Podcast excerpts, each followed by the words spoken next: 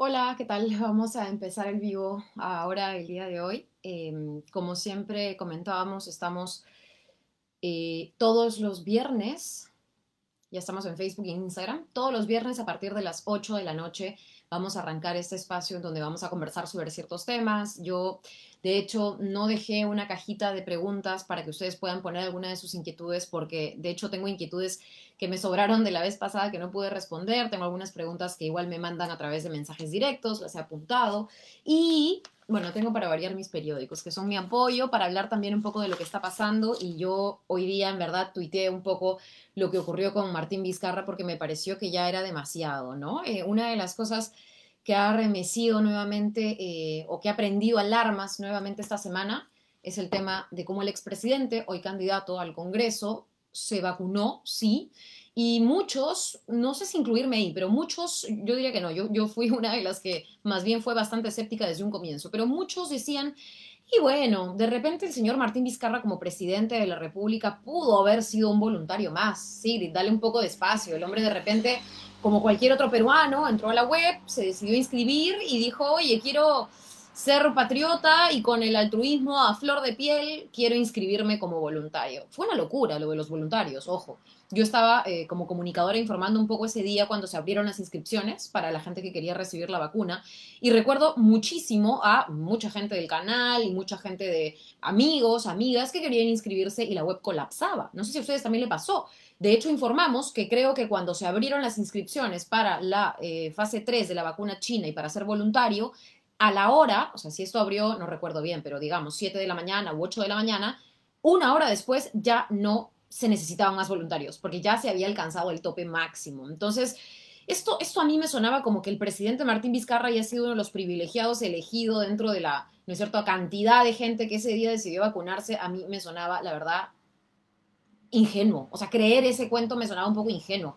Y de hecho, eh, lo he tuiteado hoy día y de repente es un tema que a ustedes les interesaría discutir. A mí me parece que las gestiones eh, o la gestión del señor Martín Vizcarra, al menos en el tema salud, fue una de las más mediocres, lo he puesto tal cual. Eh, y sí me queda un sinsabor, sobre todo en términos más simbólicos, si quieren, que este señor se haya podido vacunar, no por simplemente haber abierto una página web como cualquier peruano de a pie, sino siendo presidente, de alguna manera. Yo no la tengo, no tengo la respuesta, sé que es algo que incluso se quiere investigar eh, para vacunarse él antes que vacunar a tantos peruanos que hasta el día de hoy están pidiendo a gritos esto como, como una necesidad para poder seguir adelante con sus trabajos, con su vida, estar más tranquilos con su familia, en fin. Yo celebro y siempre he sido una de las que ha visto con buenos ojos que por fin haya llegado el primer lote, el segundo lote y estén, digamos, gestionando con otros laboratorios y otras oportunidades eh, el tema de la vacuna, pero sí eh, no puedo dejar de decirles que eso no puede ser una celebración eterna eh, y que sí siento que además ha habido mucha dejadez de parte del anterior gobierno e incluso el gobierno actual, yo no sé si por un tema ideológico, no acudimos antes a negociaciones con Rusia, a negociaciones con, yo no sé, países vecinos, que Argentina fue uno de los que adquirió la Sputnik 5 y, ojo, ha probado tener el 93% de efectividad. Y de hecho, muchos trataban de, no sé si de hacerme caer o de preguntarme el tema de, Sigrid, pero nómbranos, ¿no es cierto?, estas empresas del Estado que funcionen, porque claramente el Estado no puede gestionar nada y en medio de la pandemia es la empresa privada la que tiene que solucionar todo. Curiosamente, ¿no es cierto?, Sinopharm, la empresa que ha elaborado la vacuna que va a llegar, es el gobierno chino. Y lo mismo hizo Rusia. El Estado ruso fue el que ha financiado toda la investigación que les ha llevado a tener finalmente esta fórmula que ya llegó a Argentina y que entiendo está siendo negociada con otros países. Entonces, esto de que el Estado no puede manejar bien las cosas, claro, no estamos acostumbrados a que el Estado no maneje bien las cosas acá, pero yo creo que es algo que tenemos que empezar a cambiar sí o sí.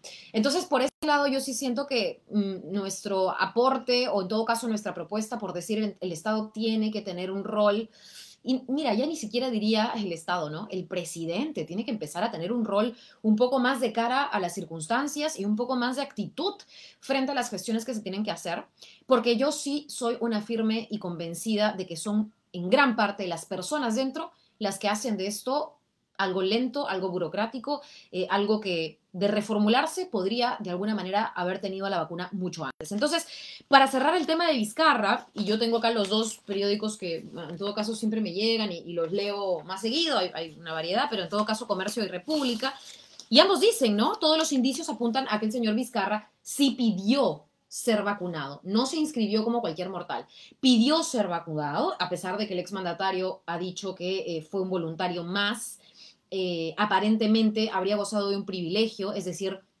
habría la figura de vacuna para consultantes. Eh, en todo caso, habría sido vacuna y no placebo. Para quienes todavía tendrían la duda, eso es lo que aparentemente eh, está revelándose y eso lo dice comercio, no lo digo yo, por eso me gusta siempre estar con papeles o con fuentes para que después no digan, oye, esta persona desinforma en absoluto, ¿no? Y básicamente no habría firmado tampoco ningún consentimiento. Entonces, ha sido de alguna manera express la vacunación del señor Vizcarra y por otra vía, evidentemente. Eh, ahora el Congreso está demandando explicaciones y aquí yo es donde empiezo a hacer una división entre, claro, evidentemente no es tan bacán enterarte que el expresidente, tu expresidente, el presidente de todos los peruanos en su momento, usó su cargo para eh, vacunarse a él, no sé, en fin. Pero de aquí esto ha calado y lo han llevado a otro nivel, porque no sé si ustedes han escuchado, pero o, han visto, se ha filtrado un documento en donde aparentemente están preparando la, censura o el pedido de censura, más específicamente, a ver, para decirlo bien, la moción de censura contra la ministra Pilar Macetti, la ministra de Salud. A ver, me podrán preguntar, Sigrid, ¿qué opinas de la gestión de Pilar Macetti? Sí, hola, Ciperplop, sí voy a responder preguntas permíteme termino este tema y, ya ahora nos, conversamos, nos abrimos más a la conversación de si quieren y otras cosas. Pero ustedes me pueden preguntar, sí, ¿qué opinas o cómo evalúas la gestión de Pilar Massetti? Yo sinceramente no creo que sea una buena gestión, eh, pero sí siento que tampoco cuando hablamos de pandemia podemos hablar de una mala gestión en cuanto a pandemia solo, ¿no es cierto?, apoyándonos en Pilar Massetti. O sea, si ha habido una mala gestión durante la pandemia, si no se ha hecho una cuarentena, ¿no es cierto?, como debería ser a medida de las circunstancias, a medida de las características de nuestro país, de su vivienda, de su gente. Si no se ha hecho, ¿no es cierto?, un confinamiento responsable, si no se ha dado un mensaje claro a la gente, si no hay eh, de alguna manera un protocolo médico incluso a seguir estandarizado, no solamente es responsabilidad de la señora Massetti, ¿no? Yo sí siento, y por eso me gusta poner las cosas bien claras, yo no soy devota de ningún ministro actual ni de ningún ministro el señor Vizcarra, pero sí tengo entendido y creo yo en mi evaluación que esto no solo recae sobre Pilar Macetti, esto recae sobre todo el gabinete, sobre el presidente de la República, sobre el Congreso de la República, porque es bien fácil para los congresistas criticar cuando ellos no han hecho absolutamente nada, excepto retroceder en varias materias. Eh, entonces, eh, esa, esa sería mi respuesta si ustedes me consultan ahora mismo qué opinan sobre la gestión de Pilar Macetti. Yo opino que ha sido mediocre, igual que la gestión del resto de personas que están en un gabinete que debería trabajar en conjunto. El ministro de Vivienda, asegurar que la gente tenga dónde pasar la cuarentena, ¿no es cierto? Eh, eh, MIDIS, asegurar que los programas sociales no solo lleguen, sino ampliar y mejorar sus métodos de focalización. Eh, no lo sé, el Ministerio de Trabajo, políticas sociales y políticas enfocadas a la informalidad, a aquellas personas con negocios, a las microempresas, a las pequeñas empresas, etcétera, para que sigan produciendo. Produce, también podría apoyar ahí, etcétera. Entonces, no solamente es Pilar Macetti, ¿saben? La gente está sufriendo. Aquí voy a hablar también de, un tema que, digamos, de alguna manera se conlleva a esto. Eh, pero no solamente es Pilar Macetti, sino que en realidad es todo el conjunto de autoridades. Entonces, eh, sobre lo de Vizcarra, deleznable, pero de ahí a querer censurar a la ministra de Salud, me parece un aprovechamiento político cruel en medio de una coyuntura en donde ellos, y digo ellos porque son los mismos golpistas de repente se ha sumado de manera más visible ahora el partido del señor César Acuña, porque APP, Alianza por el Progreso, es el partido que está pidiendo eh, la cabeza de la señora Macetti, César Combina y otros han estado tuiteando, representantes de Alianza para el Progreso. Entonces, son los golpistas de siempre los que ahora quieren nuevamente sacar a la ministra de Salud. Entonces, yo no veo ahí una buena intención en decir, la señora tiene que pagar por su responsabilidad. Yo lo que es, alguien me dice, a ver, voy a leer ya, aquí me dice, alguien deja de criticar Querido Ulises, yo creo que para entender y para proponer se necesita tener un diagnóstico de lo que pasa. Y no más que criticar, les estoy contando un poco mi percepción de lo que pasa. Si no critico lo que pasa, entonces, ¿cómo elaboro después una alternativa? O sea, la alternativa parte de la crítica. El problema es cuando la crítica es por, disculpen la palabra, joder, versus cuando la crítica es para construir. Entonces, de la crítica, evidentemente, tiene que salir la propuesta y de la propuesta tiene que, evidentemente, salir la acción. Entonces, sí vale la crítica. Al contrario, critiquemos más. Eh, la vez pasada la semana pasada fui una de las que, y digo una de las que porque hubo mucha gente, una de las que criticó el protocolo sanitario del plan de vacunación y gracias a la crítica de varias organizaciones, en donde creo puse un granito de arena y no me molesta decirlo porque también siento que hay que de alguna manera nosotros mismos pequeñas victorias, eh, el MINSA tuvo que retroceder.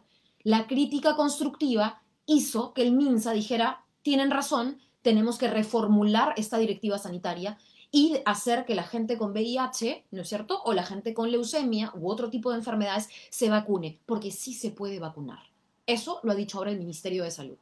Sin la crítica, el Ministerio de Salud hubiera seguido con una directiva que lamentablemente dejaba espacio a la discriminación. Entonces, esa crítica genera resultados y es valiosa. Ahora, no dejo de dar propuestas. Ojo, vamos a ver, para la gente que tiene mis propuestas, por cierto, están colgadas en varios lados. Yo he propuesto mucho sobre el tema laboral, hemos propuesto mucho sobre el tema de salud. De hecho, una de nuestras propuestas, porque veo varios de sus comentarios, no crean que no los leo, es aplicar el artículo 82 de la Ley General de Salud. Y aquí me lleva al siguiente tema. Voy a dejar al señor Vizcarra, que creo tampoco merece tanta atención aquí.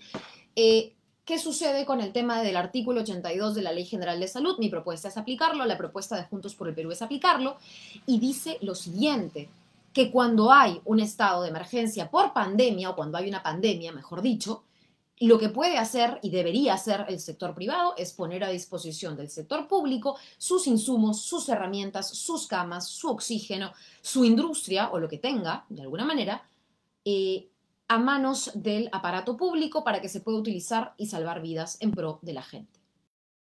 Propuesta.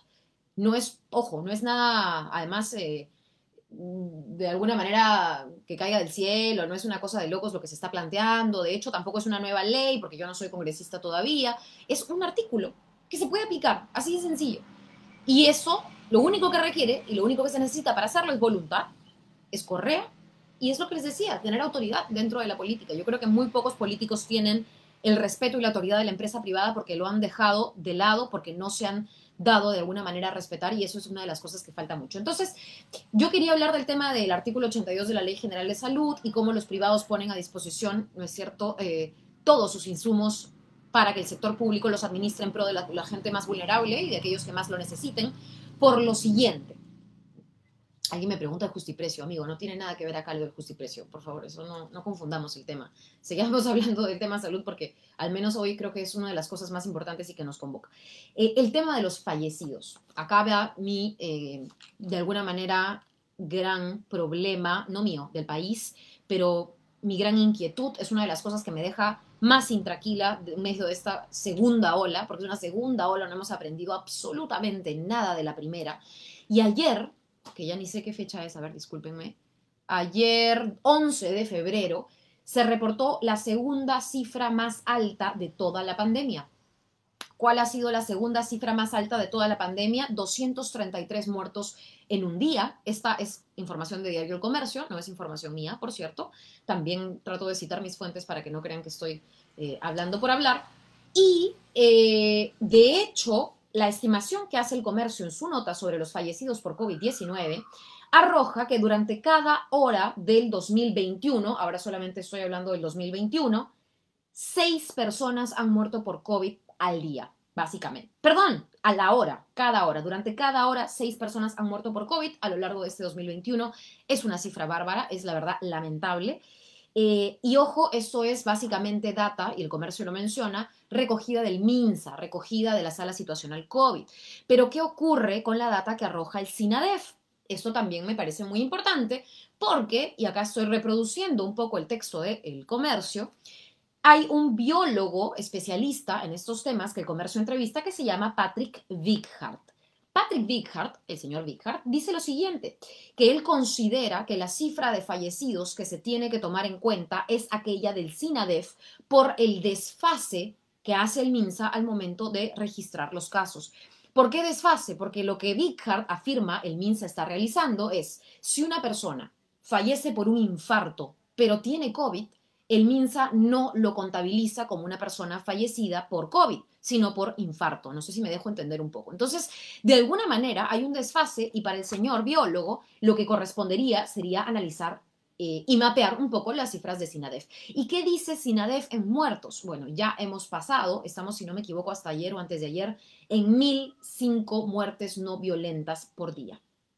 Más de 1.000. Ya pasamos la barrera de 1.000 fallecidos, en este caso 1.005 fallecidos de, por muerte no violenta registrada en el SINADEF diaria, por día, por cada 24 horas. Entonces, si esto no es para preocuparse, díganme ustedes qué cosa sí. La verdad es que yo siento que eh, las cosas están bastante graves eh, hoy por hoy con el tema del COVID. No hay que tomar esto como una broma y creo que varios ya nos empezamos a dar cuenta de que aquellas personas que no eh, enfrentaron esta enfermedad en la primera ola, pues ahora están empezando a contagiarse, que es, entre comillas, lo natural si todos tuvieran el acceso a salud, el acceso a este, el acceso a este derecho por igual.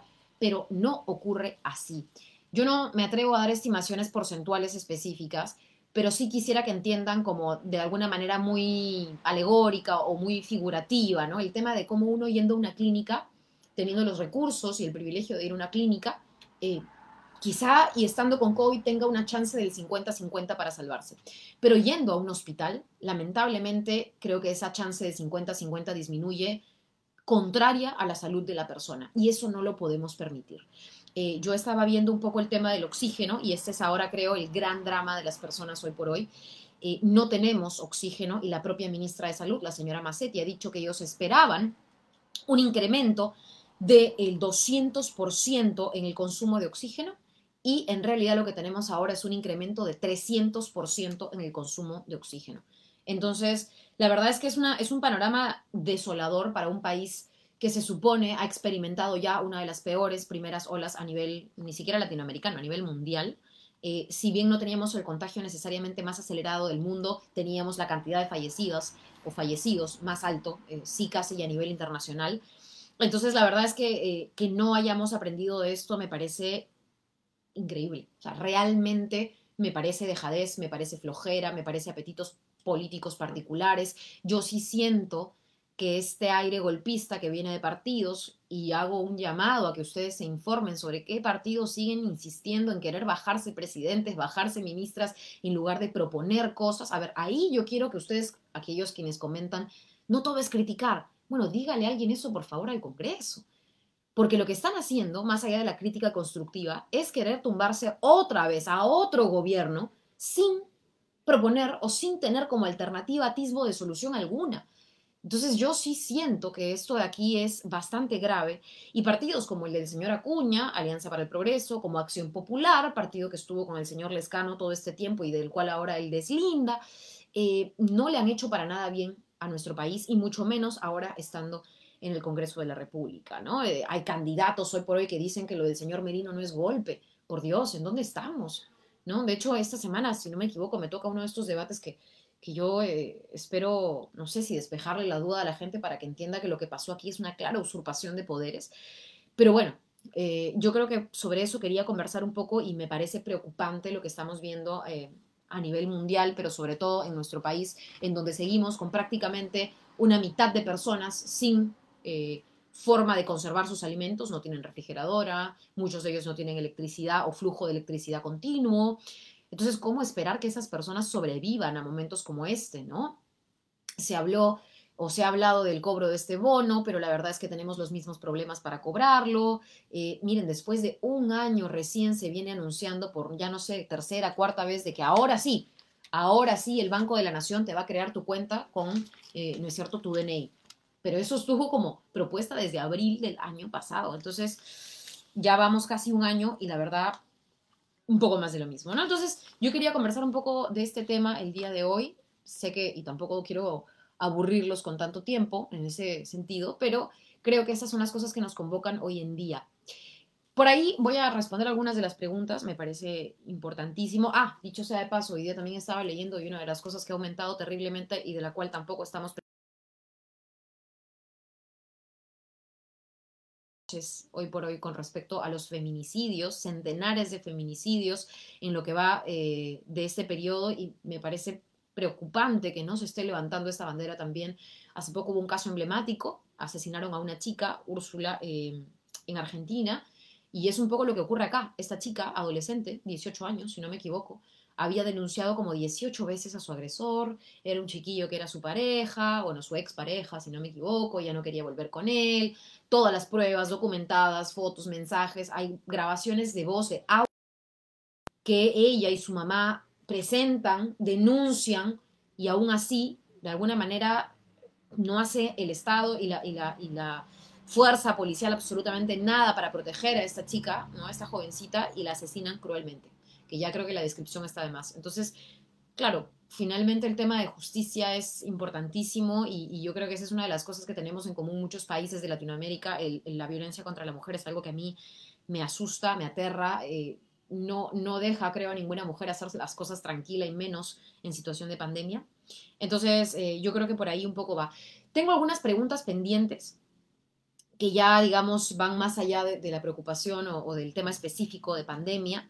Eh, pero por supuesto también quiero responder algunas de las suyas en, algo de tiempo o con algo de tiempo más.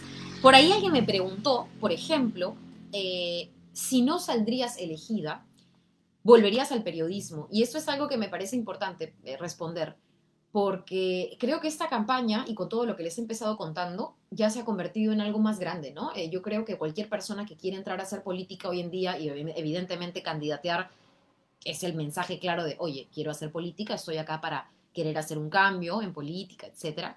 Yo sí siento que ya no puede o ya no se limitaría solamente a la campaña.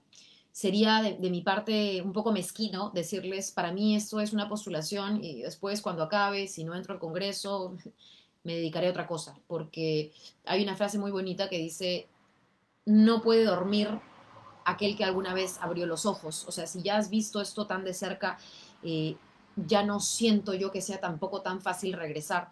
Eh, yo sí siento que si no fuese elegida, espero no suceda, de hecho tengo mucha confianza de que así va a ser, de que vamos a estar adentro con una bancada fuerte, con una bancada sólida para poder darle la cara a aquellos que, como siempre, de repente obtendrán una curul, pero no han hecho nada antes. Em, sí creo que voy a apostar por un proyecto político ya de aquí a largo plazo. Siento que mi activismo, que además lo he tenido hace muchos años, se ha transformado de alguna manera en una forma más activa, de, poder, eh, activa y propositiva de poder hacer las cosas. Entonces, en ese sentido, por ahí alguien me dice, ¿te dedicarías a la política? Pues sí, yo creo que por ahí va la respuesta, ¿no? Eh, no siento que solamente sea un tema de una campaña. De hecho, ahora mismo estamos reformulando las campañas, encerrados en nuestras casas, pero intentando de hacer bien a nuestra comunidad. Eh, yo particularmente he impulsado por ahí algunas iniciativas para que la gente que está o tiene la posibilidad de pueda también eh, hacer la donación correspondiente a alguna olla común, algún asentamiento humano. Em, si les puedo contar una anécdota, de, modo que puedo enriquecer un poco mi respuesta, nosotros, y digo nosotros, un grupo de amigos y yo que hemos militado y que hemos activado y que hemos hecho eh, activismo toda una vida, em, porque en verdad estamos hablando de más de 10 años que conozco a este grupo de personas a las que quiero mucho, hemos ido a varios asentamientos humanos año tras año. Em, de hecho, hay un par de asentamientos humanos a los que hemos ido en Villa El Salvador, que es uno de los distritos que siempre visito, al que siempre recurro en general, eh, donde tengo amigos, en, fin. Y eh, muchos de ellos gestionaron, les estoy, a ver, hablando, yo estaba en Latina, será pues septiembre, octubre, creo que fui, bueno, he ido desde junio, desde junio fui, porque digamos que de alguna manera se flexibilizó la salida, ¿no? De la gente un poquito, pero si no me equivoco, puede ser por ahí que me equivoco en los meses. Y fui y había muchas ollas comunes, eh, o al menos una olla común por asentamiento humano en esa zona. Estamos hablando cerca del Mirador, del Lomo de Corvina, Jardines, esa zona de Villa El Salvador. Em, y hice una campaña solidaria para donaciones para que la gente pueda aportar, ya sea económicamente o en víveres, a esas ollas comunes. Bueno, estamos hablando de septiembre, más o menos del año pasado, desde junio, julio, agosto, septiembre, todos esos meses ya sabía de las ollas comunes, pero creo que en septiembre, octubre lanzó la campaña, se reciben algunas donaciones, eh, se les dio frazadas también a las personas por el frío, en fin. La verdad es que fue una, una campaña, una actividad, digamos, de alguna manera en redes muy bonita, eh, muy solidaria. Eh, y ahora, hasta hace poco, en enero, que hemos además, no se imaginan ustedes la cantidad de cosas que hemos hecho en enero. Yo extraño mucho enero porque fue un momento, un mes de mucha campaña, de mucho eh, interactuar con la gente, de lejitos y todo, pero de ver la reacción de las personas cuando se enteraban, ah, la chica que conducía, te estás postulando, qué bien. Otra gente que decía, ah, no, qué mal, yo te prefería en la tele, lo que fuere. Pero era de alguna manera una retroalimentación muy rica. Y regresamos a Villa y conversábamos con estas ollas comunes. Algunas de ellas se convirtieron en comedores populares, lo cual la verdad, y no, no les puedo expresar a través de un celular o una laptop la alegría que nos da que eso haya ocurrido. Eh, es un paso grande, en verdad, que una olla común pueda constituirse en un comedor. Em, pero más allá de eso, hemos vuelto a apelar a la solidaridad de la gente y en medio del confinamiento quizá recurrir a otros, digamos, mecanismos, a otras formas para que las personas puedan también acordarse de que en casa, encerrados, ya es de alguna manera hablar de una situación privilegiada. No todos tienen una casa con comodidades para quedarse encerrados y quienes sí la tienen podrían darse cuenta que hay mucha más gente afuera que no está en esa misma condición. Entonces, hacer ese llamado a la yo no sé si a la empatía o a que la gente también pueda precisamente seguir colaborando, es algo que hemos venido haciendo en Instagram. De hecho, y para quienes quieren ir más allá y no solamente les interesa un poco seguir a Sigrid o ver mi página o las cosas que publico en Facebook, en Instagram, en Twitter, qué sé yo, em, en la Municipalidad de Lima, mm, les mentiría, no sé exactamente cuándo se hizo esta iniciativa, pero me imagino se va actualizando. En la Municipalidad de Lima, en la página web, hay una eh, pestaña ¿no? en la página en donde ustedes pueden tener acceso a una base de datos de ollas comunes y comedores populares. Me parece valioso. Yo siento que en este país hay mucha data, hay mucha información, muy poca gente que la trabaja. Eh, entonces, si hay alguien más curioso o curiosa que yo, puede también acceder a esa base de datos y empezar a moverla, a propagarla, a difundirla, a repostearla porque finalmente ahí eh, creo que podemos todos poner un granito de arena. Como les comentaba, eso ya no necesariamente es un tema de campaña, finalmente el apoyo que llegue allá es cosa de ustedes y cosa de quien quiera colaborar, pero sí me parece útil que usemos todas las plataformas posibles para en estos momentos y yo creo como peruanos estar un poco más unidos, apoyar de alguna manera al otro. Yo creo que por ahí... Eh, va un poco la cosa en términos de campaña, que se ha convertido también en campaña slash qué más podemos hacer aquellos que tenemos de alguna manera ahí el foco, ¿no? Eh, y en el caso de, los candidatos, seguro, y yo aprovecho cada vez que estoy en un medio de comunicación para denunciar algún abuso. Eh, una de las cosas que he venido moviendo y espero pueda eh, tener buen puerto es el tema de la ley de personas con discapacidad, porque así como leyendo, quien no quiere la cosa, leyendo el, el, peruano y leyendo estas resoluciones del MINSA, vi la publicación de la Casa Trans, y me enteré del tema del VIH y de la posible discriminación que estaba haciendo, ¿no es cierto?, la directiva sanitaria, pues también me enteré con otras organizaciones que ven el tema de personas con discapacidad, etcétera, que se está intentando de alguna manera eliminar o derogar, la, forma más correcta es esa, derogar la ley de personas con discapacidad que hace ocho años se aprobó y que hace ocho años viene intentando implementarse, pero de a cuentagotas y con mucho esfuerzo y mucha presión de parte de la gente afectada. Eh, hay mucho todavía por implementar y el proceso para crear la actual ley de persona con discapacidad fue además un proceso de consulta en donde se les consultó a la comunidad de sordos, a la, comunidad de personas con discapacidad eh, visual, en general a todos aquellos a quienes podría afectar la ley, se les consultó. Y otras organizaciones no gubernamentales que formaron parte también del proceso, como SODIS y otros, eh, también enriquecieron esa ley. Entonces, que ahora la quieran derogar yo lo que sentí, y se los digo ahora, de repente no lo puse en un post, pero ahora que, estoy un poco más distendida y hablando, quizá pueda contarles mi, opinión particular sobre el tema de las personas con discapacidad y lo que se ha intentado hacer o se intenta todavía hacer.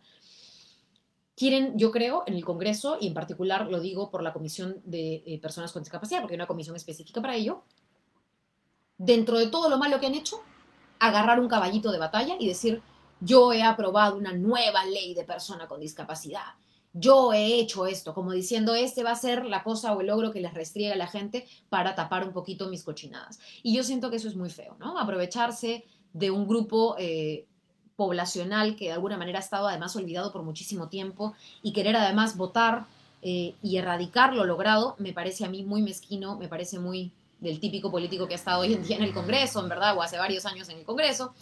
Eh, y porque además se pretende incluir temas como salud mental y otros que me parecen muy valiosos, pero de manera mal, o sea, de, maneras que no tienen sentido hacerlas, ¿no? Entonces, y esto lo he conversado con las propias personas, porque basta con alzar un teléfono y consultarle a las organizaciones que han trabajado la ley antes de querer derogarla, como para enterarte, ¿no? Oye, por aquí no va la cosa. O sea, no, no se conoce bien lo que se está haciendo. Tal es así que esto que les cuento de derogar la ley de persona con discapacidad se aprobó, era un predictamen una vez que se aprueba, pasa a ser dictamen en la comisión correspondiente, y se aprobó este dictamen de 214 o 240 páginas, algo con cuatro, yo no me acuerdo, pero más de 200 páginas, y eso se aprobó en 20 minutos.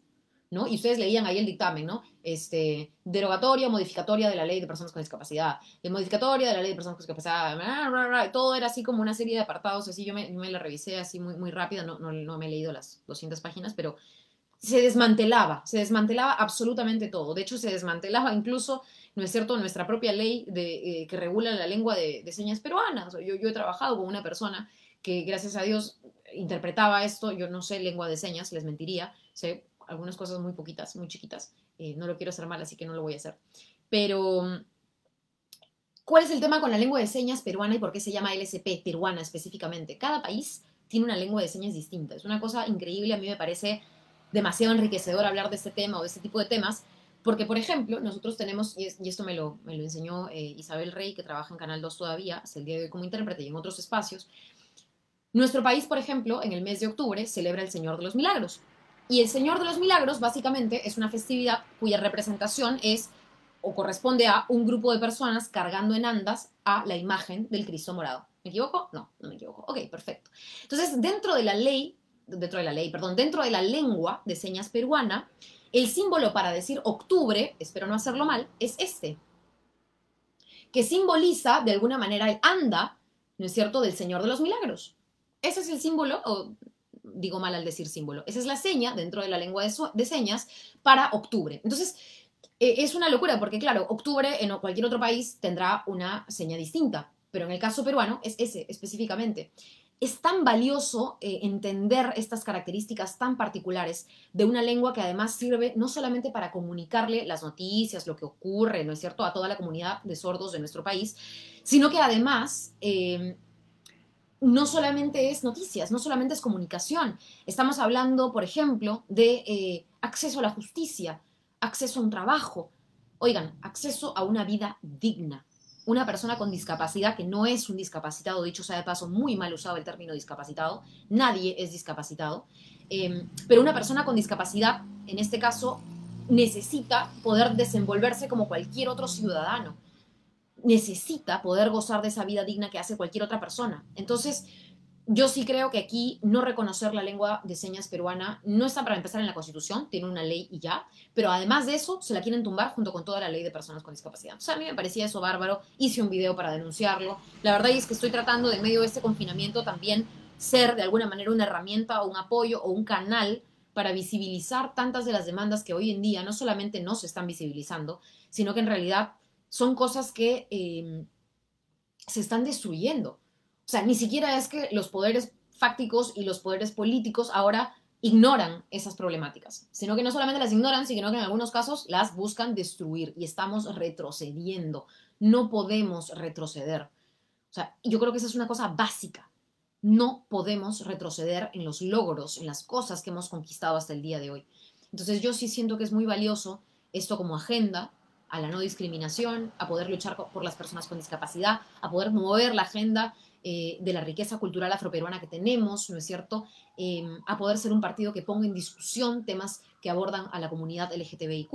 Entonces yo sí siento que esas cosas, por ejemplo, conmigo, yo no voy a tener eh, de alguna manera reparo en mencionarlas. A veces siento que yo tengo una entrevista, por ejemplo, en algún medio, quizá algún medio conservador, y me preguntan con, con digamos, con, con, una cara además que se les transforma un poco a los entrevistadores, ¿y qué opinas sobre el matrimonio civil o el matrimonio igualitario? ¿Y qué opinas sobre pucha, no sé, el aborto y tal cosa. Yo, y lo he dicho más de una ocasión, no quiero que todo el vivo se me vaya en este tema, pero creo que la verdad es que me parecía importante porque algunas de sus preguntas tenían que ver con propuestas hacia mujeres, eh, temas como estos. No tengan miedo al preguntarle a un candidato sobre su postura ni sientan que el candidato va a dudar al momento de responderles. Cuando ustedes o el entrevistador o la entrevistadora que ustedes están viendo sientan, ¿no es cierto?, que al preguntarle algo a ese candidato o candidata es para hacerlo dudar, no recomendaría de alguna manera depositar su confianza en esa persona.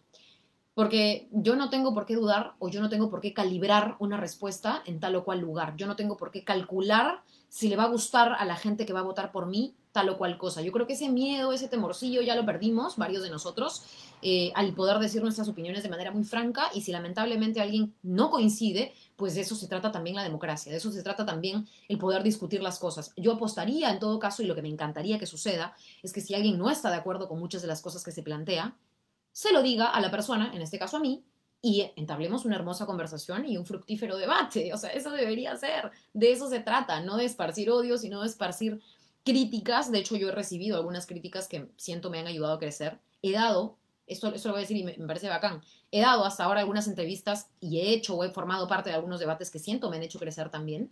Em, y me alegro, incluso cuando me chancan, pero me chancan de una manera informada, y creo que algunas personas se habrán dado cuenta o lo saben de, primera mano, me alegro cuando esas cosas pasan porque siento que nos ayudan a mejorar, nos ayudan a fortalecer nuestras propuestas, nos ayudan a mejorar nuestros argumentos, eh, en fin. Entonces, a toda la gente que, puede esparcir comentarios de odio, traten de cambiar un poquito su enfoque, ¿no? Siempre y cuando no sean trolls pagados, que esos ya sabemos existen pululando por ahí, pero traten un poquito de cambiar su enfoque, ¿no? Quizá apunten más hacia la crítica constructiva antes que a el troleo desmedido de odio. Eh, y yo quería cerrar, porque ya he tocado algunos varios temas el día de hoy, con eh, uno de los temas de la entrevista a Rosa María Palacios, que fue muy comentada, muy debatida y qué sé yo. Em, el problema con estas entrevistas, yo no voy a dejar de dar entrevistas. Yo no voy a dejar de salir a debatir. A mí me encanta, es lo que me gusta hacer. De hecho, por eso también entro en política, porque confrontar de manera sana las ideas es algo que me entusiasma mucho. Ojalá y pueda hacerlo desde el Congreso de manera responsable y no sobre tonterías, discúlpenme pero es así. Em, y una de las cosas que se tergiversaba mucho es porque, claro, cuando uno escucha un pedacito de una entrevista, hay quienes decían, qué injustos son con Rosa María porque han puesto solo el fragmento tal. Y hay quienes decían, qué injustos son con Sigrid porque han puesto solo el fragmento donde Rosa María dice tal otra cosa. Y sí, pues claro, es que escuchando solo un fragmentito, las cosas y el teléfono malogrado termina en cualquier cosa que no fue. Eh, yo les recomendaría para quienes tengan tiempo, para quienes puedan, para quienes están conectados y les interesa, ¿no es cierto?, mi candidatura, lo que digo, mis propuestas.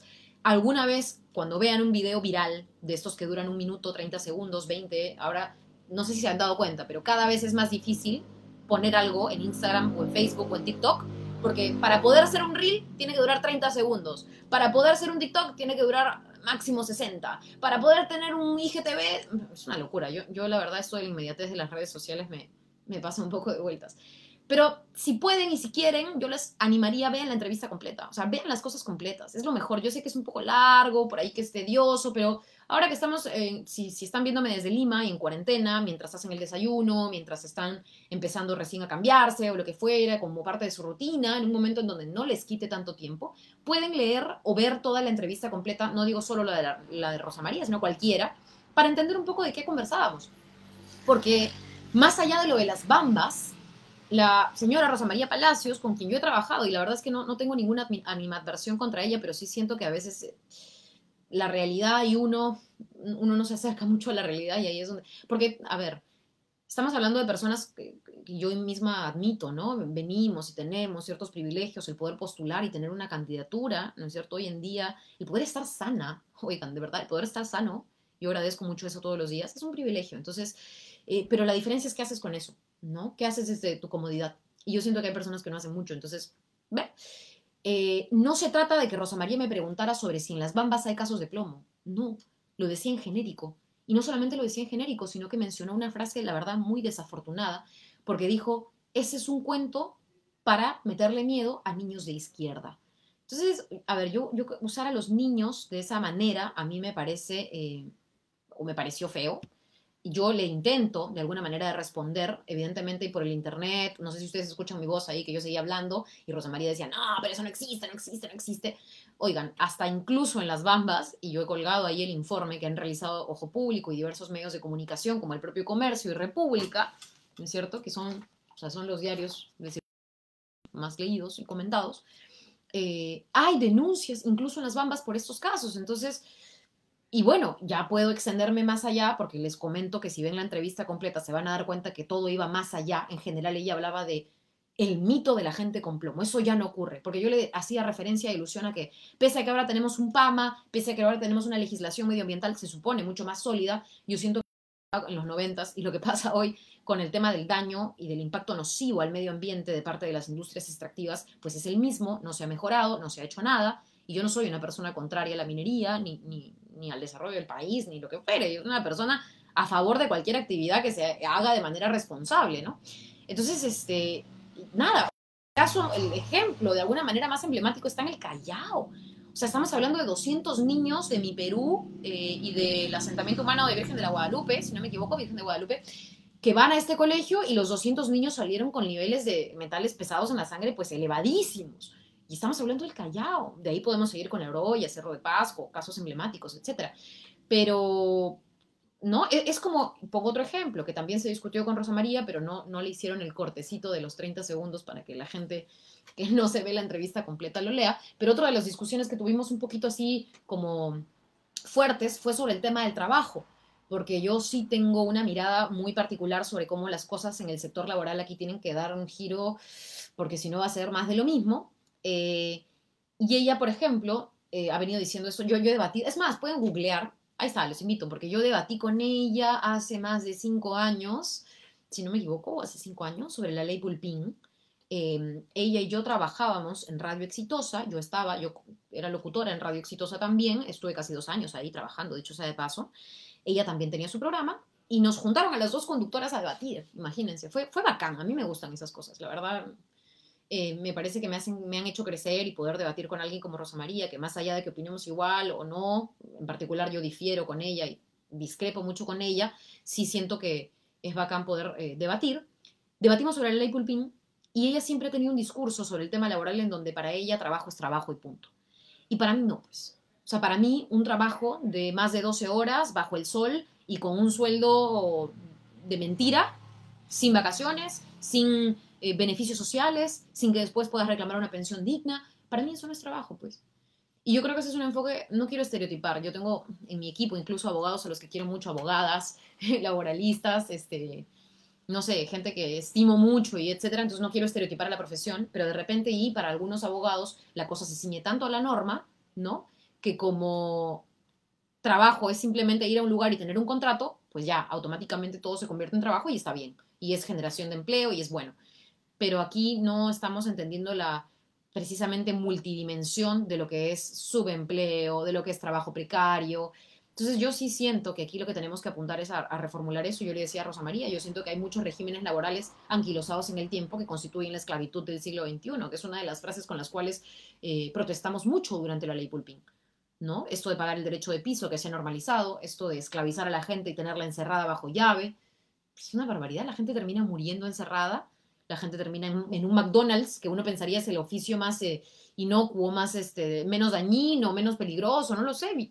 Gente fallece ahí, es terrible, es atroz. Yo no sé cómo eso se le puede llamar trabajo, ¿no? Entonces, de alguna manera creo que, y ese es mi último mensaje, em, vamos a seguir con la campaña virtual, pero también vamos a seguir con los mensajes positivos. A mí, la verdad, y les soy honesta, ya estoy acostumbradísima, no me afecta en absoluto las críticas y los, no solo las críticas, los insultos, se han convertido en cosas del día a día y creo que van hacia todo el mundo y con todo el mundo van y vienen.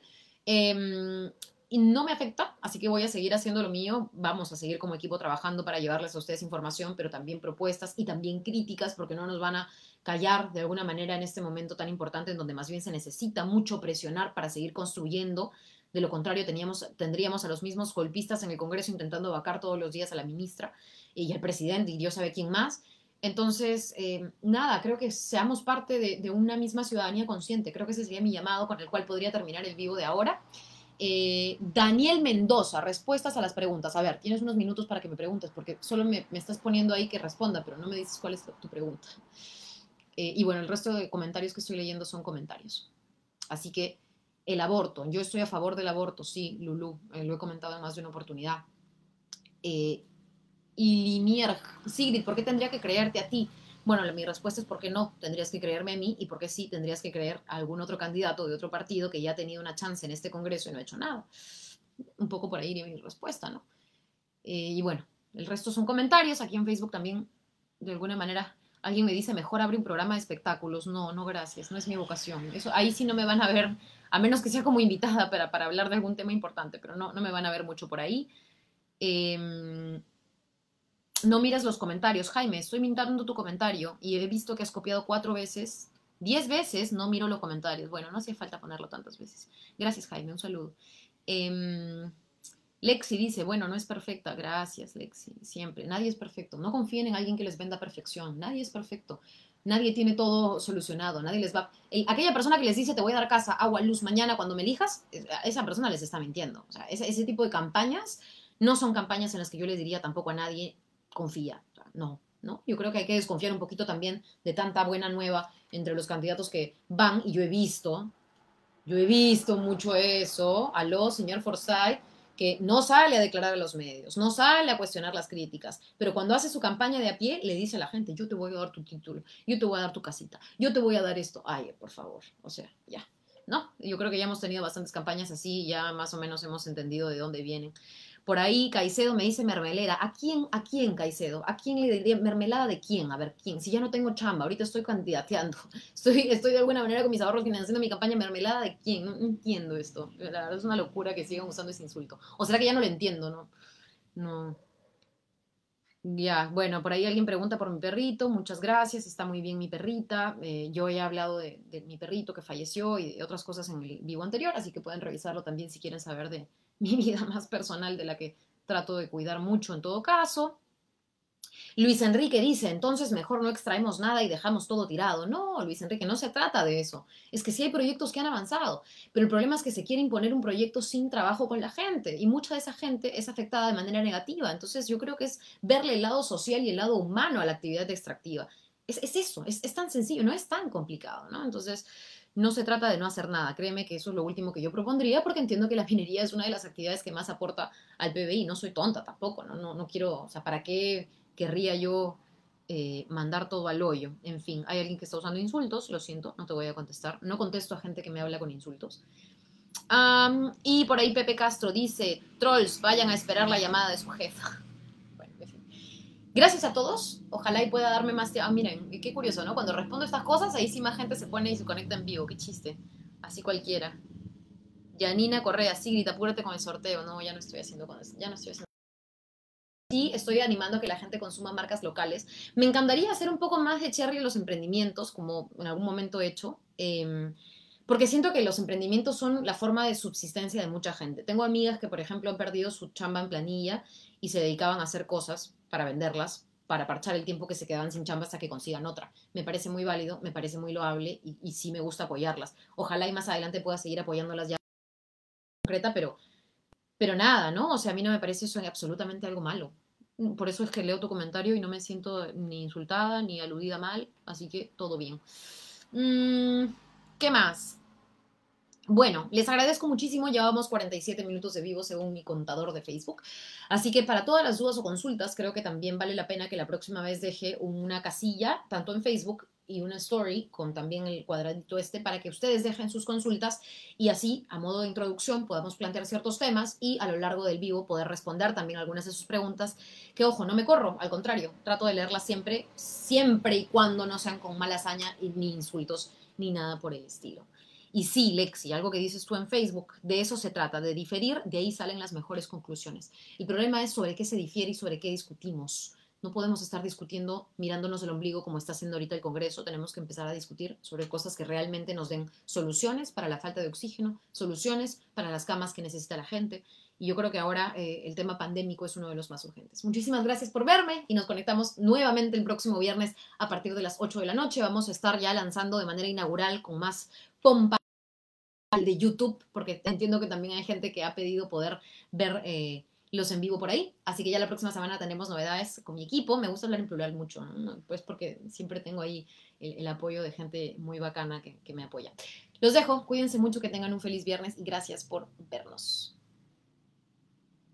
Listo.